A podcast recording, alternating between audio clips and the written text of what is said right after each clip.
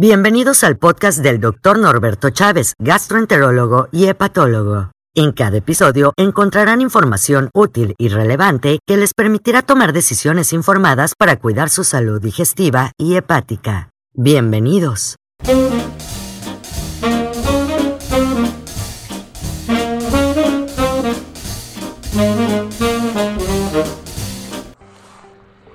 Hola, ¿qué tal? ¿Cómo están? Vamos a hacer una nueva grabación sobre las preguntas que dejan en el canal de YouTube. En esta ocasión hay un video que se llama de qué son los pólipos. Si les interesa el tema, les recomiendo que en YouTube pongan qué son los pólipos, Norberto Chávez Tapia, y van a encontrar el video que habla sobre los pólipos. Los pólipos son neoformaciones o la formación de un tejido nuevo que usualmente aparece en cualquier parte del organismo. En este caso en especial de nuestra área hablamos de del aparato digestivo, del intestino, del estómago, del colon, etc.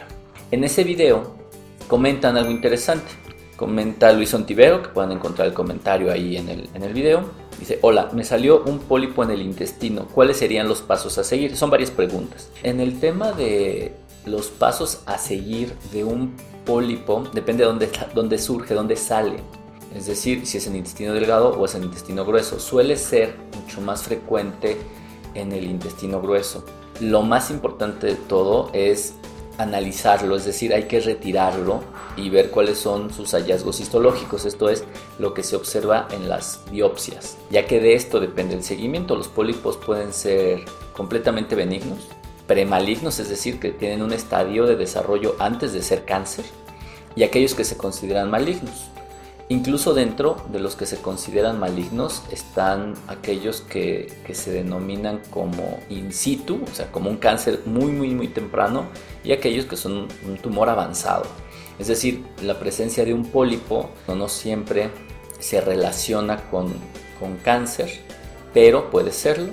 Es muy importante saber su, histología, o sea, sus hallazgos en el, en el microscopio cuando se retiran. Eso es muy importante. Entonces, los pasos dependen de eso. Obviamente, aquellos pacientes que tienen un carcinoma in situ o un carcinoma avanzado, sin duda, van a requerir un manejo distinto. Aquellos pacientes que tienen una lesión premaligna, usualmente al retirarla se quita el riesgo y solo requieren vigilancia.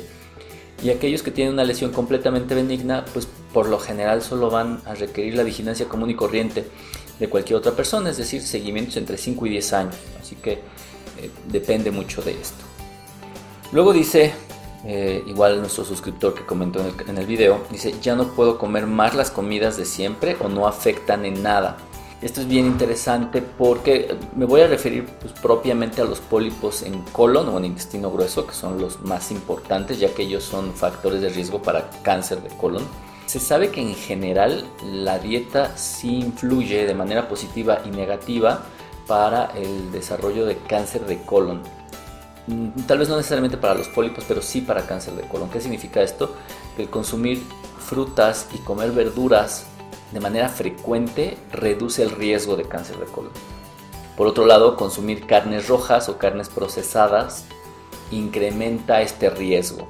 Si bien el incremento y la protección es relativamente pequeña, es significativa a nivel poblacional. Entonces un poco mi pensamiento sería que si ya tienen un pólipo y es una lesión premaligno, maligna sin duda hay que hacer algo, pero también el paciente que tiene una lesión benigna. Si a esto le sumamos la obesidad o el tabaquismo, sin duda va a ser un problema tarde que temprano, así que en esos escenarios yo no creería que el pólipo por sí mismo es el que nos va a dar problemas.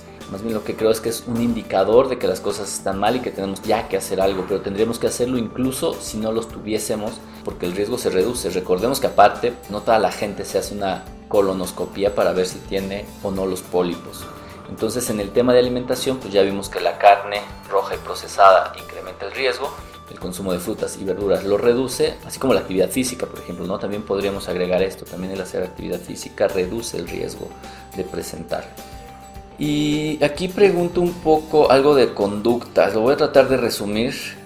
Y él pregunta al final del día si la forma de ser, es decir, tal vez un poco colérico o irritable, puede influir o no, o si por el caso opuesto, el ser una persona mucho más tranquila puede ayudar o no a mejorarlos. La verdad es que no hay evidencia suficiente, no hay datos sólidos que indiquen que esto puede empeorar o mejorar las cosas. Usualmente esta pregunta se hace en muchos escenarios, es decir, no solo en, los pólipos del colon. La gente pregunta si esto puede incrementar la gastritis, si puede incrementar el cáncer, si puede incrementar el COVID, no sé, lo que sea. La respuesta es que el estado de ánimo sí influye, aunque no de manera tan, tan definitoria. Por ejemplo, estados de ánimo como la depresión, probablemente sí, pero obviamente pues de ser colérico o irritable a ser paciente con depresión clínicamente es muy distinto. Lo que sí se sabe es que el estrés crónico puede ocasionar alteraciones inmunológicas, entonces nos puede volver relativamente susceptibles a algunas alteraciones predominantemente de tipo infeccioso, pero pues no necesariamente va a favorecer o no la presencia de los pólipos. Yo quisiera decirles que, sí, que todos deben de ser felices, contentos eh, y tolerantes, incluso sin tener pólipos, me explico. Si tienes un pólipo tampoco es necesario que vayas a terapia conductual para que mejores tu comportamiento, o sea, creo que lo deberías hacer a pesar de ello o independientemente de ello. Pero lo que sí no esperes es que esto vaya a cambiar el, el pólipo, ¿no? La evolución de los pólipos. Ahora, esto es dentro de un punto de vista o dentro de una asociación lineal entre un factor y el otro, es decir, entre el estado de ánimo y la presencia o no de un pólipo, por ejemplo. Pero también sí se sabe que las personas que pues, obviamente son más irritables, menos tolerantes, con un estado de ánimo que complica a veces la comunicación humana, pues se podría complicar su vigilancia. Esto es, si al paciente se le dice que no sé, una indicación de, un estudio de colonoscopía es que tenga más de, 50 años y se le dice que se le tiene que hacer una colonoscopía y el paciente responde de una manera agresiva, se irrita ante esta situación, pues obviamente es muy poco probable que, que la gente vaya a querer seguir insistiendo en realizarse este procedimiento. Por el opuesto, si estamos hablando de gente que al momento en que le propones un procedimiento diagnóstico como es una colonoscopía lo toma bien, sin mayores problemas, sin mayores complicaciones, muy probable que ese paciente vaya a llegar a feliz término y a la realización del procedimiento. Entonces, bueno, a lo mejor de manera directa no tienen una relación, pero sin duda de manera indirecta puede afectar no solo su manejo de esa enfermedad, o sea, probablemente de cualquier enfermedad. Obviamente cualquier cosa que complique la comunicación con el equipo médico, con la familia, etcétera, etcétera, pues va a ser muy difícil darle seguimiento a, ese tipo de pacientes.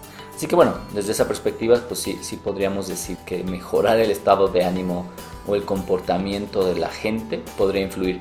Pero yo creo que no debemos dejar de lado que el tabaquismo, el abuso de alcohol, la obesidad, el sedentarismo, todos ellos son factores que van a influir en el desarrollo de cáncer colorectal.